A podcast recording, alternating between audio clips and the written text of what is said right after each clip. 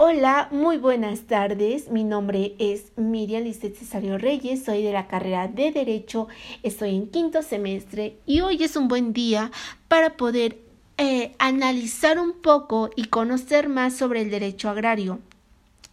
No te preocupes si no entendemos, ambos iremos poco a poco eh, comprendiéndolo.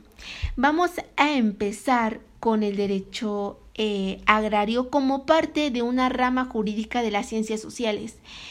Es una materia en constante transformación, entre otras cosas, porque a partir de la modificación a estas reformas constitucionales, desde la perspectiva oficial se subraya una certeza jurídica de la propiedad rulística como un logro importante.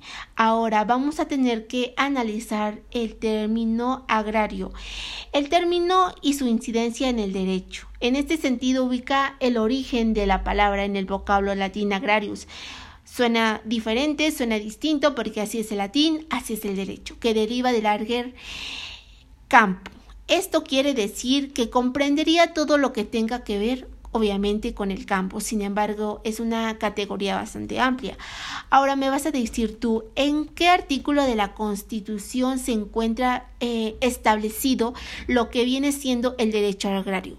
Bueno, déjame comentarte que en el artículo 27 constitucional establece el latifundismo y el reparto masivo de la tierra. Este precepto ha sufrido Imagínense, 15 reformas a lo largo de su vigencia, ya de las cuales la del 6 de enero de 1992 es una de las más importantes ya que ha reconfigurado la cuestión agraria del país.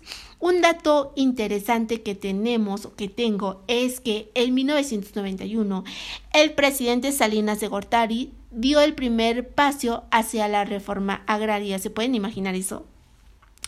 Viéndolo de un conjunto universal, el derecho agrario resulta ser una disciplina de gran complejidad, en permanente cambio y con profundos constantes movimientos evolutivos, aunque sin dejar de reconocer algunos periódicos, eh, periodos perdón, de estancamientos e incluso de decadencia.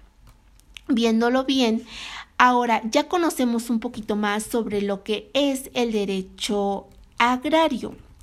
No obstante, el artículo 27, tanto como el cuarto constitucional, hablan sobre eh, que esto se constituye como elemento básico de la regularización agraria, con la edición que se refactó en el párrafo 18 de enero de 1952. Espero que ustedes hayan entendido un poquito sobre esto. Muchas gracias, bendiciones.